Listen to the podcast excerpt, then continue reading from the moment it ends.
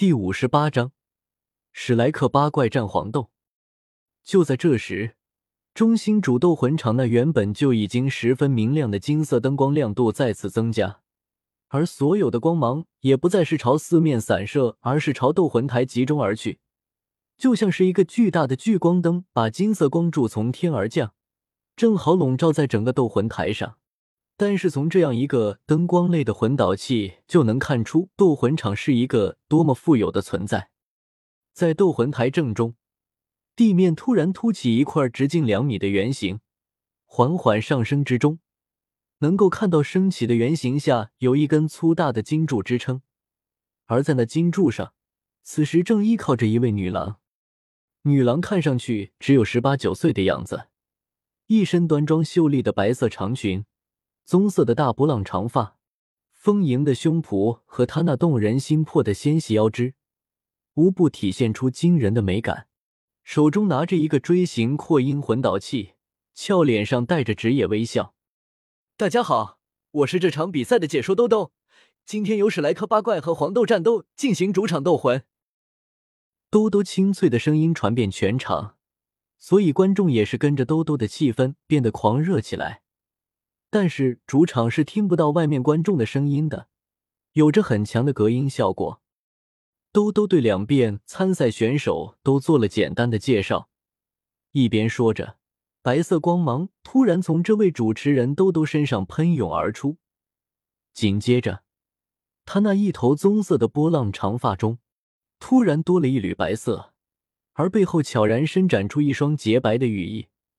三个黄色魂环同时出现在他身上，第三个魂环闪亮起来，羽翼轻拍，竟然拿着他的扩音魂导器腾空而起。从兜兜的三个魂环可以看出，他也是一名魂尊级别的魂师。虽然他的第三个魂环并不是最佳的千年级别，但这个魂环赋予他的能力显然是飞翔。对于一名拥有飞行类武魂的魂师来说，这是极为重要的。兜兜的武魂是一种可爱温和、象征着和平的动物。白哥，也正是这个武魂，让他成为了主场的专业解说。斗魂台两旁，两扇门同时无声无息的敞开了，双方队员同时入场，朝着斗魂台中央走去。左侧来的正是黄豆战队，蓝电霸王龙魂师玉天恒走在队伍的最前面。独孤雁习惯性的依偎在他身边，紧随两人之后的是大力金刚熊甜心，紧接着是石家兄弟，然后是黑豹奥斯罗和风铃鸟玉峰，走在最后的才是那位神秘的九星海棠魂师叶玲玲。史莱克八怪这边就显得整齐了很多，同样的黑色劲装，同样的绿色面具，虽然高矮不一，但一看就是一个严整的团体。和黄豆战斗的奇装异服有着很大的差别，这些衣服是大师特意为他们定做的，只有斗魂时才会换上。一个是为了更好的隐藏他们真正的情况，另外也是让他们更有团队的感觉。毕竟穿着的这么相像，也是有着迷惑效果的。当双方队员刚一出场，黄豆战斗的队长玉天恒就被陈峰的眼神给深深的威慑到了，那是巨大的压力。玉天恒心中凛然，他听说过陈峰很强，但从来都没用见识过。如今见到陈峰，才深刻的知道了陈峰的可怕。他立刻感到一股强烈的压力扑面而至，他立刻就明白过来，这个人绝不是那么好对付的。冷冷相对，双方眼中同时爆发出耀眼的光芒。斗魂尚未开始。双方的气势已经在彼此碰撞。双方参加团战斗魂的魂师，请注意，现在开始，你们有一分钟召唤出自己武魂的时间。当我宣布开始时，方可攻击，直到一方认输、全倒或者跌下斗魂台为止。漂浮在半空的兜兜一边拍打着自己那对雪白的歌翼，一边用他那柔美动人的声音向双方队员说道。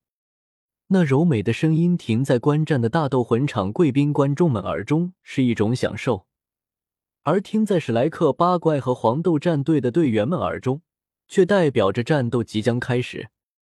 在两支斗魂战队出现时的通道口，各自站着双方的领队。在队员们彼此相对的时候，他们自然也看到了对方。史莱克七怪这边的领队是大师弗兰德和赵无极三人，他们没有贵宾资格，自然也只能在这边观战。而另一边，黄豆战队的领队则正是那位。黄豆战斗的领队和弗兰德对视一眼，双方都露出了苦笑。怎么是他？弗兰德忍不住说道：“你认识对面的领队？”大师问道。“这个我们稍后再说，马上开始比赛了。”弗兰德也是没有直接解释，向着外面走去。中心斗魂台上，几乎同时。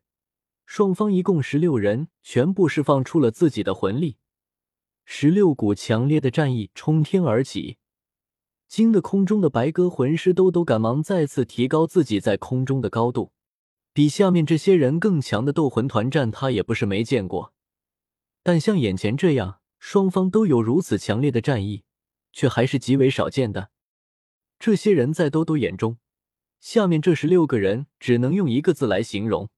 那就是强。此时，哪怕是兜兜这么经验老道的解说，作为现场主持人和解说，他现在已经不知道该用什么样的言语来解说这场比赛了。他知道，马上一场针尖对麦芒的斗魂即将开始，他只能在一旁等待着。尘封的战意压制着所有人，像是君王在俯视众生的感觉。陈峰没有多说什么。直接率先出手，三个分身瞬间出现在陈峰旁边。这是场硬仗，如果他不努力些，可能会有人受伤。这是他不想看到的局面。石家兄弟也是找上了陈峰，戴沐白找上了玉天恒。陈峰的三个分身分别面对着一名选手，双方辅助系魂师立刻加持增幅效果，受到宁荣荣的加速加持。陈峰第三魂技直接亮了起来，黄豆战斗的所有人看到陈峰亮出了第三魂技，都谨慎的看着陈峰。这是陈峰在大斗魂场第一次使用第三魂技。陈峰瞬间消失在了原地，下一秒出现在离黄豆战斗辅助系魂师叶冷冷很近的地方。所有人吃惊的看着陈峰，场外也是一片惊呼。